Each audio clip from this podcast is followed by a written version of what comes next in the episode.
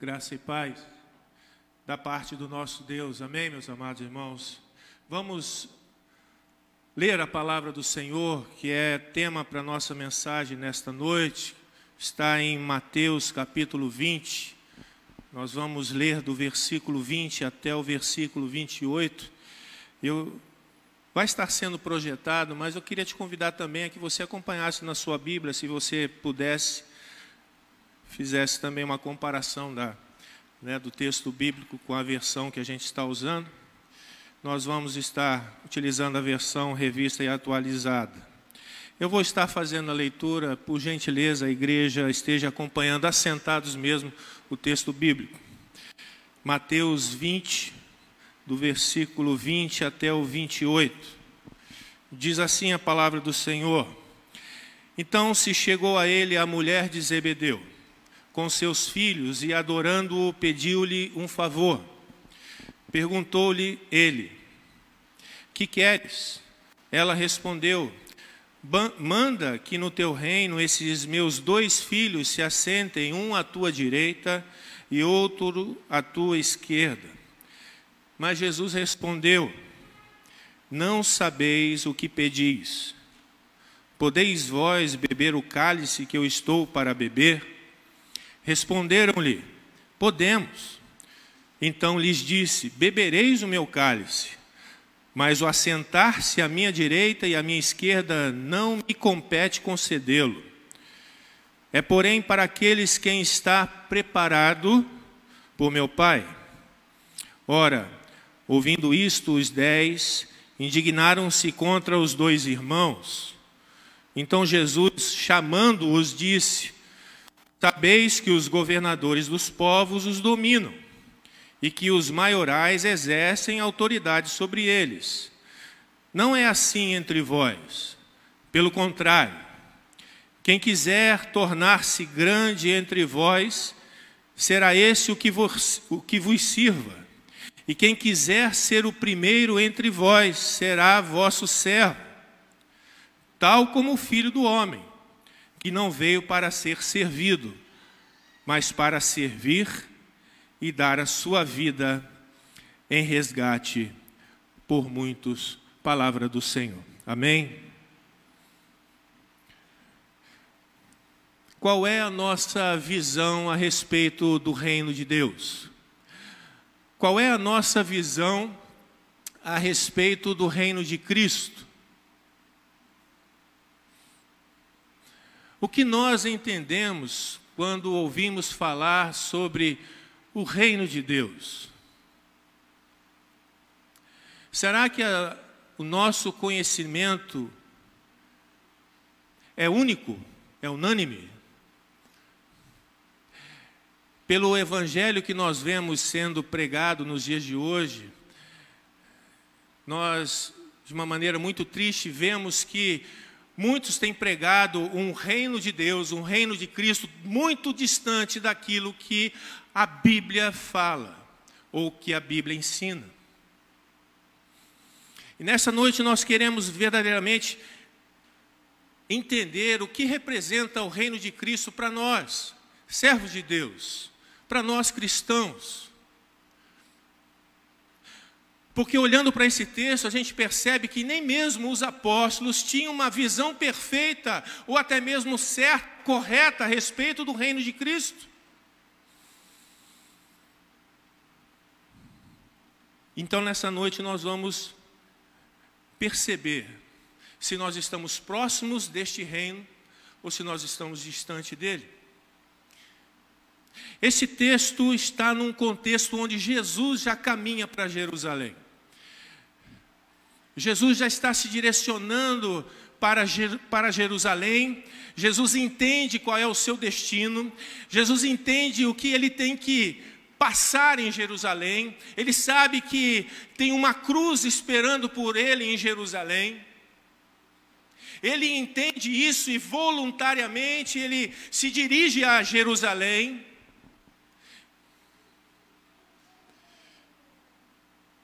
Mas infelizmente, este entendimento que Jesus tem, os seus discípulos ainda não têm. Eles não entendem a dimensão que é Jesus ir até Jerusalém. Jesus, já nos capítulos anteriores, já vinha falando a respeito da sua morte, já vinha falando a respeito da sua partida, mas também ele falava no estabelecimento do seu reino. Mas parece que a respeito da morte de Cristo, isso entrava no ouvido dos, dos, dos discípulos e saía pelo outro ouvido. Parece que eles somente estavam né, entendendo, ouvindo a respeito do reino de Deus. E eu queria que você então voltasse um pouquinho aqui, até o capítulo 19. O versículo 28, Jesus faz uma declaração, que talvez essa declaração tenha acendido, né? Uma luz para esses discípulos com relação ao reino de, o reino de Cristo. No capítulo 19 de Mateus, no versículo 28, diz assim: Jesus lhes respondeu: Em verdade vos digo que vós, os que me seguistes, quando na regeneração o Filho do Homem se assentar no trono da sua glória, também vós vos assentareis em doze tronos para julgar as doze tribos de Israel. Mas Jesus também vem falando, nos capítulos anteriores, da sua morte, que ele seria morto, seria entregue. Mas parece que essa visão gloriosa do reino de Cristo, essa visão de poder, estava talvez mais intensa na mente, no coração dos discípulos. Tanto que agora nós vemos uma mãe chegar para Jesus e fazer um pedido que para nós parece até um pouco né, diferente esse pedido. De tantos pedidos que Jesus atendeu, essa vem fazer um pedido bem contundente. Veja o pedido que essa mãe faz. Versículo 21 do nosso texto que nós lemos. Manda que no teu reino estes meus dois filhos se assentem, um à tua direita e outro à tua esquerda.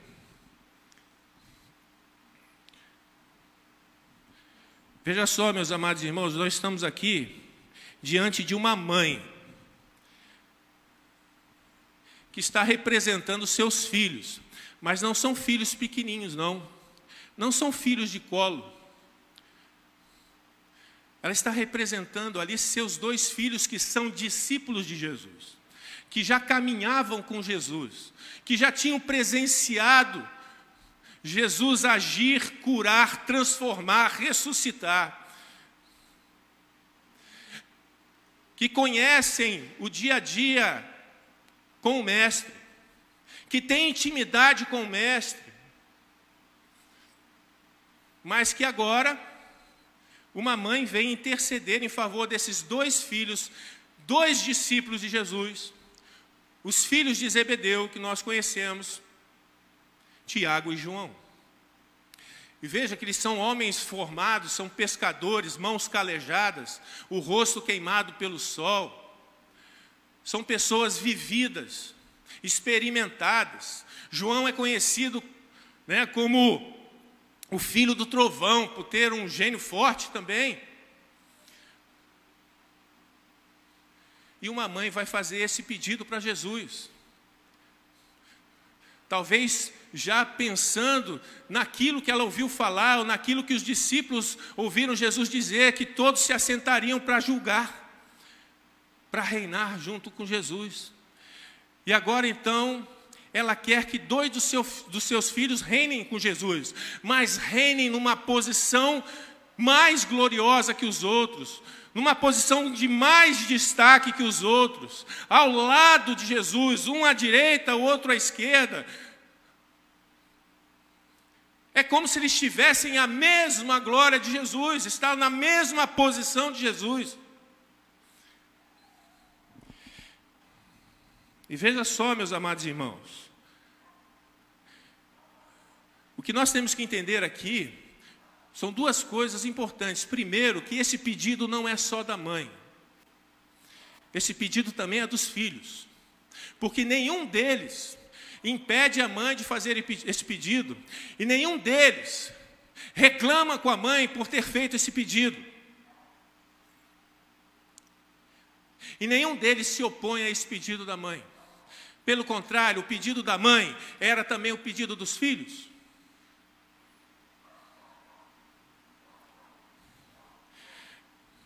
Ou seja, os dois querem brilhar mais do que os outros dez.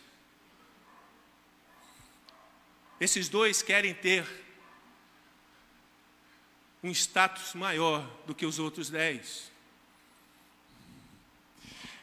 E é claro que, que nós, a segunda coisa que nós podemos observar aqui também é que este pedido ele nasce, meus amados irmãos, da ignorância deles.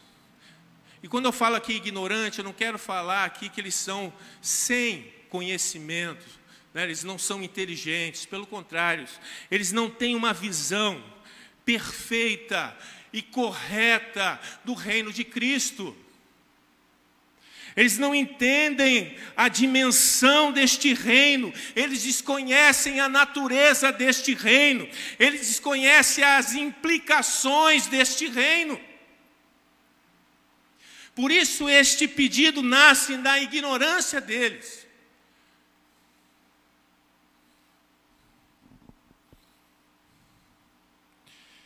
Por isso, Jesus vai responder para eles. Jesus entende o coração deles, tanto da mãe quanto dos filhos. E ele, Jesus, vai responder exatamente isso no versículo 22. Não sabeis o que pedis. Não sabeis o que pedis. E Jesus ele vai adiante. Jesus já está olhando para a cruz. E ele vai dizer: "Vocês podem beber o cálice que eu estou para beber, porque eu vou inaugurar o meu reino. A cruz é o caminho da inauguração do meu reino, do estabelecimento do meu reino. O sofrimento é o caminho para eu estabelecer o meu reino. E vocês são capazes de beber o cálice que eu estou preparado para beber?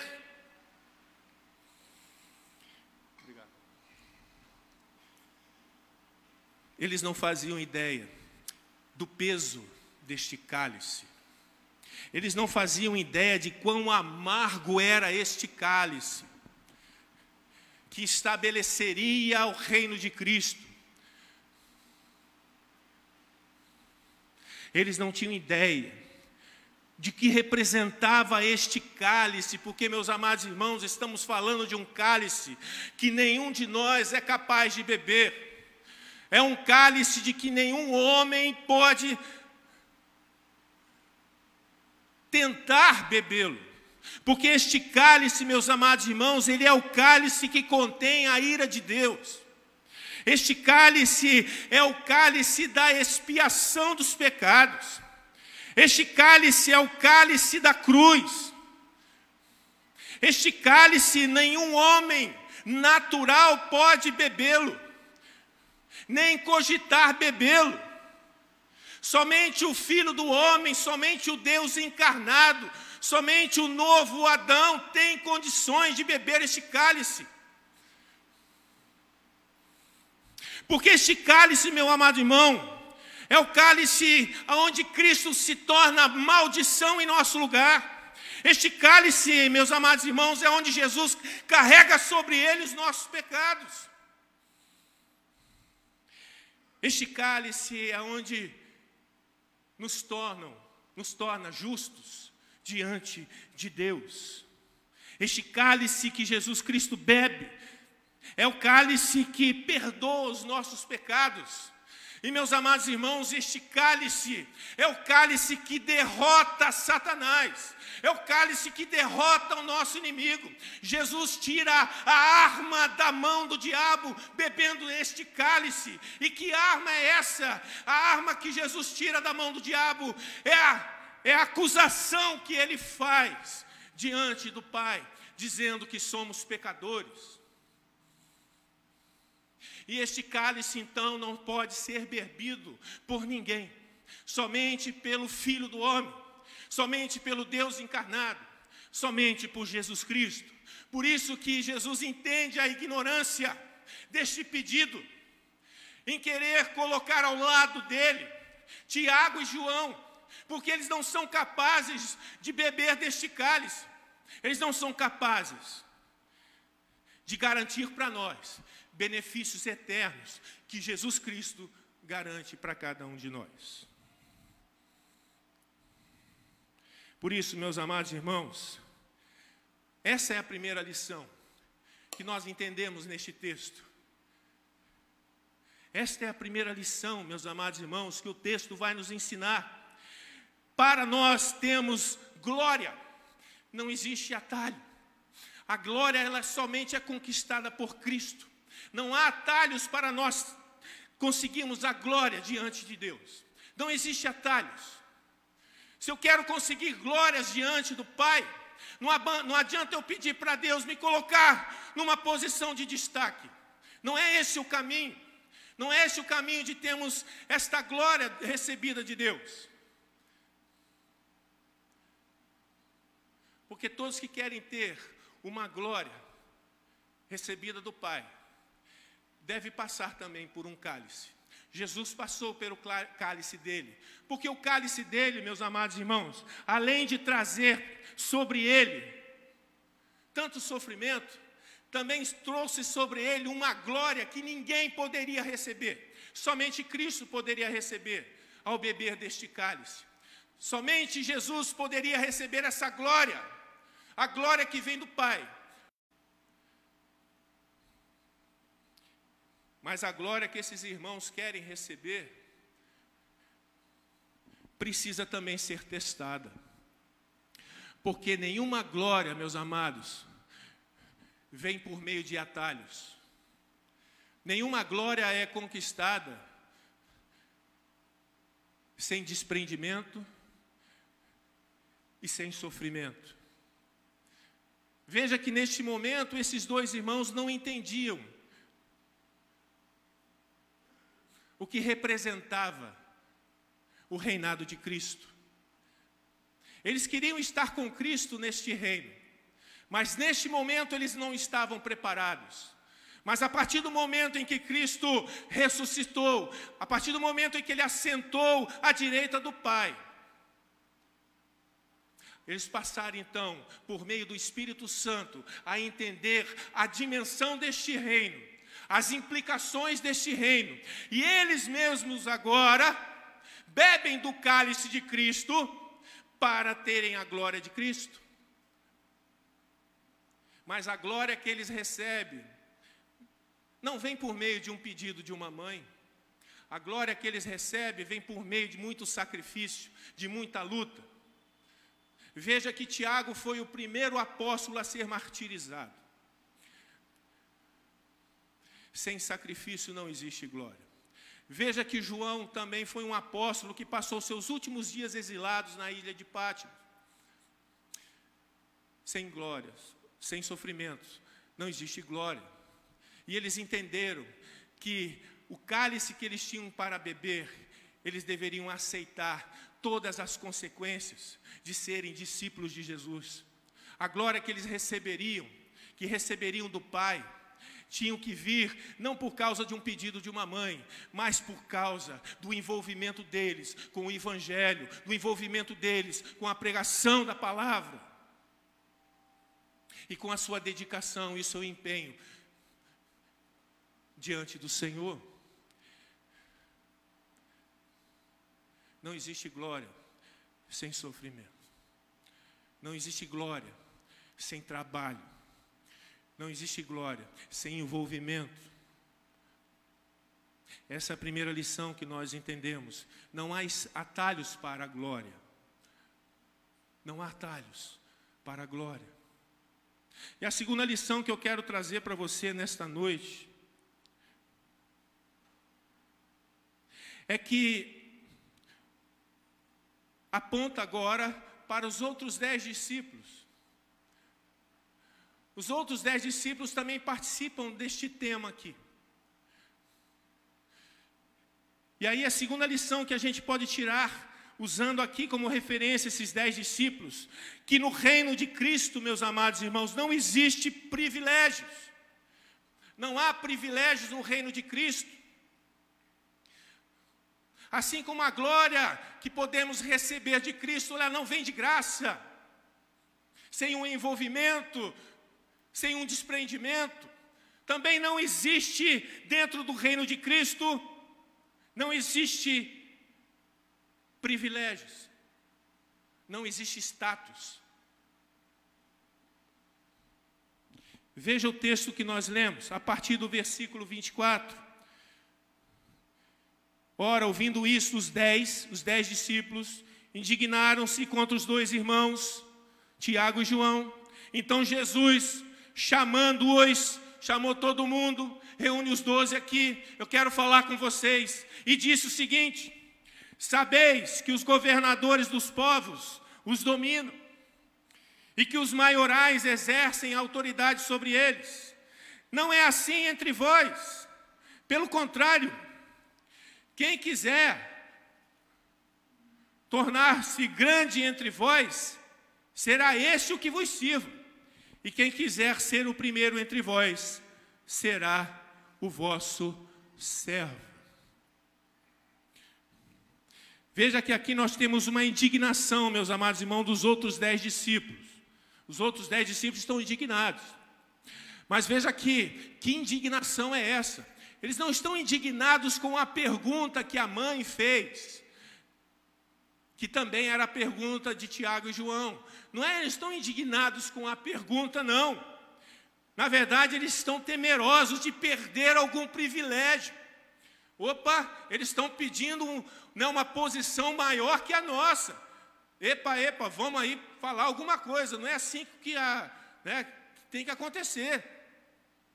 Eles se indignaram não por causa da pergunta, mas porque eles estavam temerosos, com medo de que fossem rebaixados. O comentarista de Mateus, William Hendrickson, fala o seguinte a respeito desse texto. Provavelmente, os dez sentiram que Tiago e João, ao solicitarem para si posições de preeminência, tinham estado tramando contra eles. Provavelmente também eles queriam para si altos postos. Isso indica então que a atitude espiritual dos dez não era melhor que a dos dois. Comentarista William Hendricks comentando esse texto no seu comentário de Mateus. Então, o que a gente percebe, meus amados irmãos, então, que no, entre os dez discípulos, eles tinham a mesma o mesmo coração do que os outros dois, a mesma natureza, tinham o mesmo interesse. Eles não estavam preocupados com a igualdade entre todos. E também não estavam preocupados com a falta de humildade de Tiago e João, pelo contrário. Eles estavam com o mesmo pensamento que os outros dois, olhando a perspectiva do reino de Cristo numa perspectiva de prestígio e poder, uma ótica de autoridade sobre os outros. Isso denota um coração carregado de orgulho. O orgulho, ele é uma é um vício da nossa alma. É aquele vício que é o primeiro que nós vestimos e é o último que nós despimos. Essa é a realidade. O orgulho é aquele vício de alma que a gente carrega, né, infelizmente, no nosso coração, na nossa alma. E isso parecia que estava presente ali entre os doze. E aí a gente faz a pergunta: como é que poderia estar nesse momento o coração de Jesus? Se você olhar para trás, os, os, capítulos 18 e 19, a gente percebe Jesus ensinando a respeito de humildade né, que pra, o, o reino dos céus é semelhante a uma criança. E a gente vê esses capítulos anteriores, Jesus já ensinando a respeito disso, e aqui ele se depara com esse problema, esse problema de arrogância, de uma visão errada, deturpada do reino de Cristo, onde existe uma visão de prestígio, de poder, e não é essa visão que Jesus quer passar. Mas os, os discípulos aqui estão realmente né, tendo um entendimento completamente errado dessa visão de reino. E Jesus então explica da melhor maneira para eles. Ele faz um paralelo entre o mundo e o reino, o reino de Cristo. Veja aqui, a partir do versículo 25: Sabeis que os governadores dos povos os dominam e que os maiorais exercem autoridade sobre eles. Não é assim entre vós, pelo contrário, quem quiser tornar-se grande entre vós, será o que vos sirva. E o que quiser ser primeiro entre vós, será vosso servo. Aqui está o critério e os padrões do reino de Cristo, que são totalmente diferentes dos valores e padrões do mundo e da sociedade, que não tem mudado do tempo de Jesus para cá. Parece que esses valores eles permanecem na sociedade. E parece que muitos querem trazer esses valores para dentro da igreja, para dentro da comunidade religiosa. Mas veja quais são os padrões, os padrões do reino de Cristo, meus amados irmãos. Veja que para o mundo, a grandeza para o mundo é você ser servido pelos outros. Essa é a grandeza do mundo. Você olha para o mundo, a grandeza significa você ser servido pelos, pelos outros. Mas no reino de Cristo, a grandeza é você servir os outros, não é você ser servido. Veja a diferença de grandeza entre o mundo e o reino de Cristo. O mundo quer ser servido, mas no reino de Cristo você tem que servir o outro. Veja, a pessoa importante no mundo são os dominadores, são as autoridades máximas, são os reis. No reino de Cristo, a pessoa importante é aquela que serve. É aquela que serve. Enquanto no mundo eu tenho uma autoridade que deve ser obedecida, que deve ser ouvida e atendida, no reino de Cristo, quem tem autoridade é aquele que serve. Quem tem autoridade é aquele que serve. A pessoa mais importante no reino de Cristo não é a autoridade, é aquele que serve. Quanto mais servo você é, mais importante você é. Essa é a realidade, essa é a ótica na visão do reino de Cristo. Veja que o escravo, o servo, na visão de mundo, é a pessoa da mais baixa classe social. Mas no reino de Cristo, o escravo, o servo, ele é o primeiro. Está em primeiro lugar. Veja a diferença, veja o paralelo que existe entre mundo e sociedade e o reino de Cristo. No reino de Cristo, Existe espaço para humildade. Mas na sociedade, no mundo, não existe espaço para humildade. Então, de acordo com as palavras de Jesus, meus amados irmãos, o escravo, o servo, aquele que se doa, aquele que trabalha mais, ele é o mais importante, ele é o mais honrado, ele é o de maior posição. Por isso, ser grande no, no, no reino de Cristo significa você servir, doar, se entregar em favor do próximo. Isso é ser grande no reino de Cristo. Por isso, meus amados irmãos, eu quero que você entenda o seguinte: maior é aquele que se humilha, é aquele que se rebaixa, é aquele que renuncia, é aquele que cede, esse é o maior no reino, no reino de Cristo. Porque no reino de Cristo, meus amados irmãos, nós ganhamos quando perdemos. No reino de Cristo, nós vivemos quando morremos. No reino de Cristo, nós subimos quando descemos. No reino de Cristo, nós somos honrados quando nos humilhamos. Nós somos fortes quando somos fracos. Nós somos os primeiros quando nós somos os últimos. E nós somos importantes quando nós somos servos. Essa é a visão do reino de Cristo. Esta é a visão correta do reino de Cristo.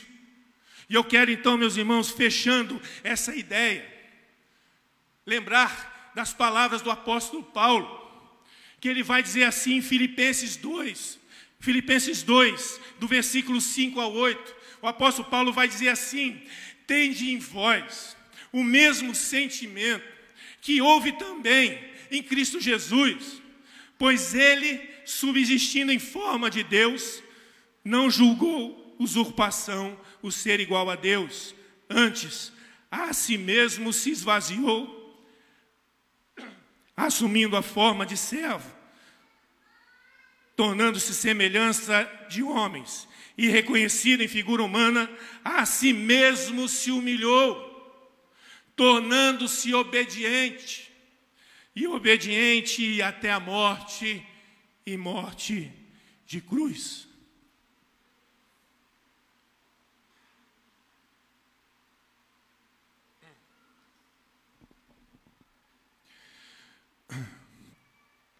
Essa é a visão de reino. Essa é a visão correta do reino de Cristo. Nós ganhamos quando perdemos. Nós vivemos quando morremos. Nós somos honrados quando nos humilhamos. Essa é a verdadeira e a correta visão de reino. E aí fica a nossa pergunta: é essa visão que eu tenho do reino? Será que é isso que eu tenho experimentado na minha experiência com Cristo? Será que eu estou inserido no contexto reino de Cristo?